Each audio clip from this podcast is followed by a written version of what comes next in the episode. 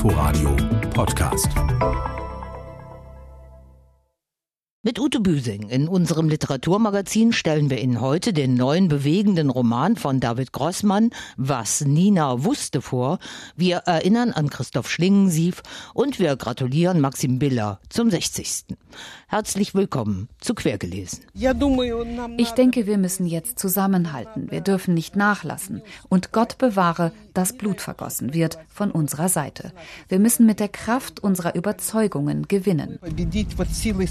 Castelo Die weißrussische Literaturnobelpreisträgerin Svetlana Alexejewitsch unterstützt die friedliche Revolution in Belarus. Im Heer der Demonstranten engagiert sie sich gegen den Machthaber und mutmaßlichen Wahlbetrüger Alexander Lukaschenko und sie forderte ihn öffentlich zum Rücktritt auf. Wegen des Vorwurfs des illegalen Versuchs der Machtergreifung wurde die kränkelnde 72-Jährige mit anderen Mitgliedern des oppositionellen Koordinierungsrates, dem sie angehört, zum Verhör bestellt. Zu Alexejewitsch bekanntesten Erinnerungsarbeiten gehört ihr bei Hansa erschienenes Buch Second Hand Zeit Leben auf den Trümmern des Sozialismus. Und ein Berufsjugendlicher oder Revoluzer der neueren deutschen Literatur ist tatsächlich 60 geworden, Maxim Biller. Unermüdlich engagiert sich der als junger, wilder Tempokolumnist mit 100 Zeilen Hass populär in Erscheinung getretene in Berlin lebende Schriftsteller gegen den Antisemitismus in Deutschland, so sehr wie er seiner weit verzweigten jüdischen Familie in seinen Romanen erinnerungsstark und lebensprall ein Denkmal setzt. Zuletzt mit sechs Koffer und den gesammelten Familiengeschichten Sieben Versuche zu lieben, erschienen bei Kiepenheuer und Witsch zu unseren Besprechungen. Einen anrührenden Familienroman hat der langjährige israelische Literaturnobelpreiskandidat David Grossmann vorgelegt. Was Nina wusste, ist ein herzerwärmendes Porträt von drei Frauen aus drei verschiedenen Generationen, der titelgebenden Großmutter Nina, ihrer Tochter Vera und deren Tochter Gili. Die 39-jährige Enkelin, eine Filmemacherin, erzählt hier vom schwierigen Verhältnis der drei Frauen zueinander und zur Welt, von den tiefsitzenden Kränkungen, die ihren persönlichen Verkrüppelungen zugrunde liegen. Nina kam aus Jugoslawien nach Israel und fand mit ihrer Tochter Vera in der Kolonie der Aussätzigen im Kibbutz Unterschlupf. Bald band sie sich an den gutmütigen Tuvia, während Tochter Nina mit Tuvias Sohn Raphael ein lebenslängliches Nichtverhältnis einging.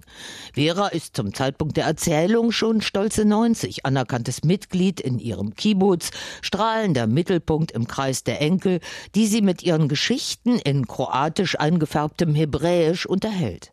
Doch in ihrer Vergangenheit liegt ein dunkles Geheimnis, das zur totalen Entfremdung von Tochter Vera geführt hat und in Enkelin Gili transgenerationell übertragen fortwirkt. Vera, Raphael und Nina schlafen in drei anderen Zimmern des Hotels. Morgen früh fahren wir, wenn das Meer uns lässt und der Sturm nicht wieder losbricht, auf die nackte Insel, die irgendwo hier vor der Küste im Nebel liegt.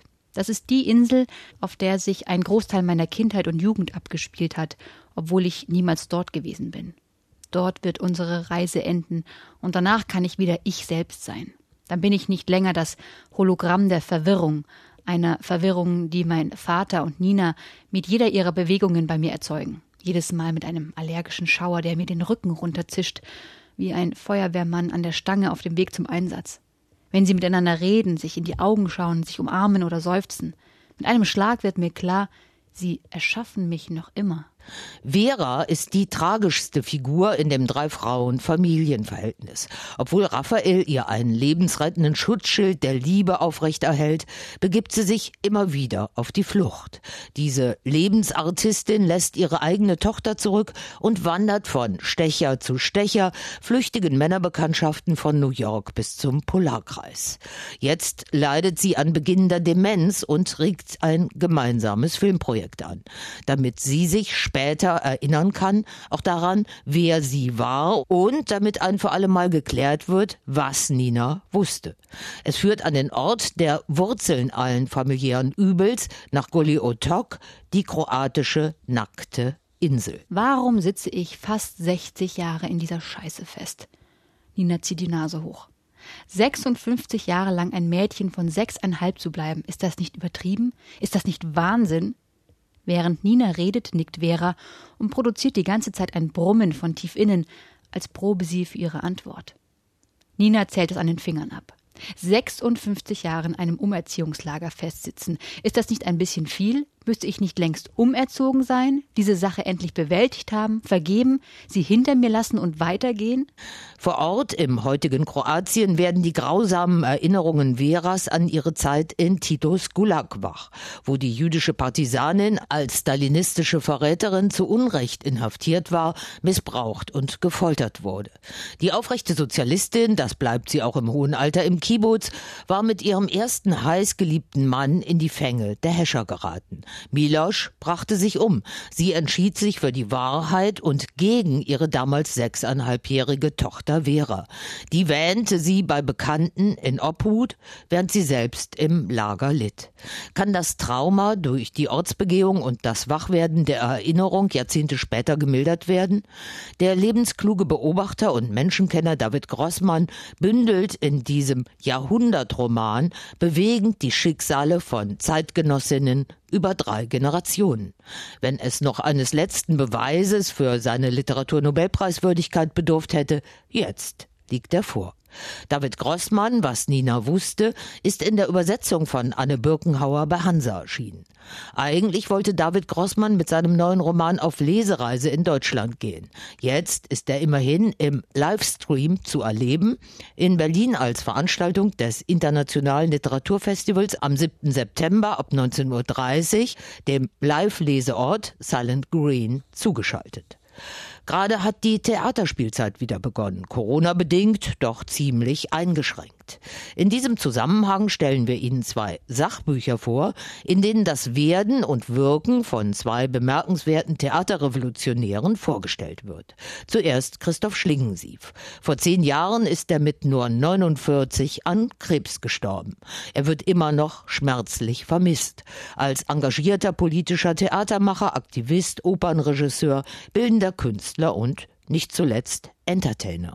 An ihn erinnert jetzt nicht nur der Dokumentarfilm Schlingensief in das Schweigen hineinschreien seiner langjährigen Mitarbeiterin Bettina Böhler, sondern auch der Gesprächsband Kein falsches Wort jetzt.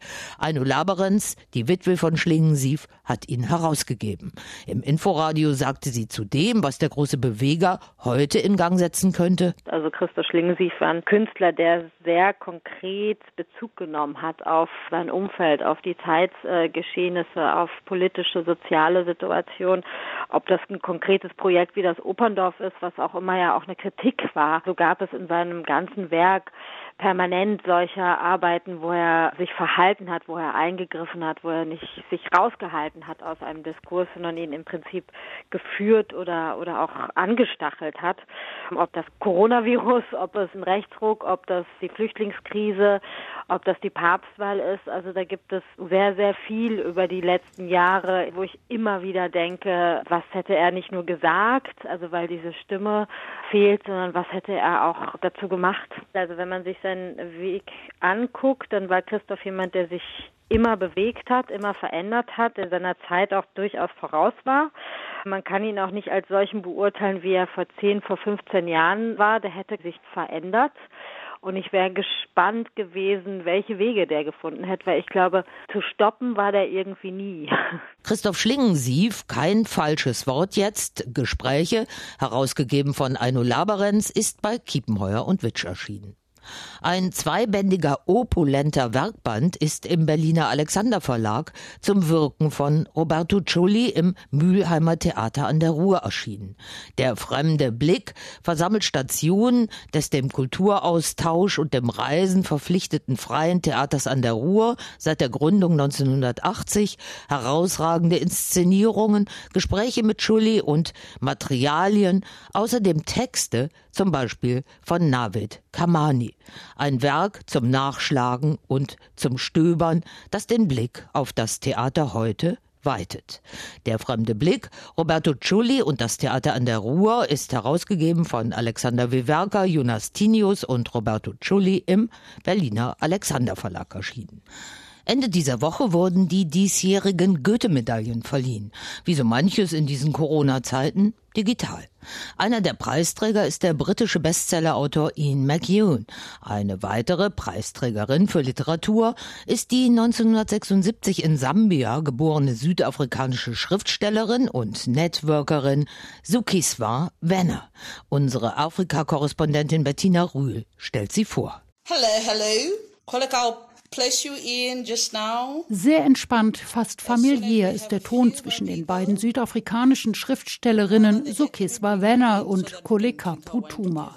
Als wegen der Corona-Krise alle Literaturfestivals abgesagt wurden, gründete Wenner kurzerhand ein fortlaufendes virtuelles Festival. Afrolit Sans Frontières. In einer der seitdem schon zahlreichen Folgen war Koleka Putuma ihr Gast. So, mit diesem Festival setzt Werner fort, was sie als Herausgeberin afrikanischer Literatur angefangen hat. Damals lebte sie noch in Südafrika, hatte dort bereits eigene Bücher publiziert, in Verlagen, die von meist weißen Südafrikanern geführt wurden. Wenner wurde bewusst, dass ihre Bücher auf diesem Weg nicht unbedingt das Publikum erreichten, für das sie als Autorin in erster Linie schrieb. Die südafrikanischen Verleger fahren zur Frankfurter Buchmesse, zur Londoner Buchmesse. Aber man wird ihnen auf keinem Literaturfestival auf dem afrikanischen Kontinent begegnen. Dabei wäre das der beste Weg, Literatur zu vermarkten, weil die Menschen hier mehr denn je an den Geschichten interessiert sind, die von diesem Kontinent stammen. Und diese Lücke wollte ich füllen. Seitdem nutzt sie ihr weitreichendes Netzwerk, um afrikanische Literatur in immer mehr afrikanischen Ländern zugänglich zu machen. Das ist schwieriger, als man erwarten könnte, schon aus sprachlichen Gründen. Es gibt rund 2000 moderne afrikanische Sprachen, hinzu kommen zahlreiche Dialekte. Selbst wenn man in den alten Kolonialsprachen publiziert, wird es nicht viel leichter. Wer im anglophonen Afrika liest schon Portugiesisch oder Französisch? Wenner machte sich daran, Grenzen, Sprachbarrieren und kulturelle Unterschiede zu überwinden. Auf ihrem Internetportal Paiwapo Africa veröffentlicht sie Literatur auch in weniger zugänglichen Sprachen als Englisch, wie Kiswahili und Portugiesisch. Und während im Westen das Internet oft als Bedrohung für die Literatur verstanden wird, sieht Wenner in der Technik eine Chance. Ich halte das für ein wunderbares Marketinginstrument. Und ich finde das sehr aufregend. Also die Menschen auf dem afrikanischen Kontinent sind jung. Die jungen Kenianerinnen und Kenianer verbringen mindestens ebenso viel Zeit bei Instagram, Facebook und Co. wie junge Menschen in Deutschland. Aber sie nutzen diese Dienste auch dafür, sich auf interessante literarische Neuerscheinungen hinzuweisen oder über Bücher zu diskutieren. Deshalb beobachtet Wenner auf dem afrikanischen Literaturmarkt vor allem Aufbruch und Bewegung, einen Trend, zu dem sie mit ihrer Arbeit Wesentliches beiträgt. Veranstaltungshinweise. Am Dienstag, dem 1. September, liest Michael Kleberg aus seiner gerade bei Galliani Berlin erschienenen Recherche über seinen Vater Glücksritter. Ort ist die Buchhandlung Der Zauberberg in der Berliner Bundesallee 133. Um rechtzeitige Anmeldung wird gebeten. Female Lust ist eine Cook-Read-Veranstaltung, ebenfalls am 1. September überschrieben. Dabei luden Doris Anselm, auch Inforadio-Kolumnistin, Leona Stahlmann, Mandita Oeming und Karma Shee neue Narrative weiblichen Begehrens aus. Ort ist das Akutstudio in der Berliner Veteranenstraße 21. Diese Veranstaltung wird auch als Livestream übertragen. Die Berliner Akademie der Künste nimmt ihren Veranstaltungsbetrieb auch wieder auf. Am Mittwoch, dem 2. September um 20 Uhr, wird die Buchpremiere von Lutz Seilers bei Surkamp erschienenem Roman Stern 111 dort nachgeholt.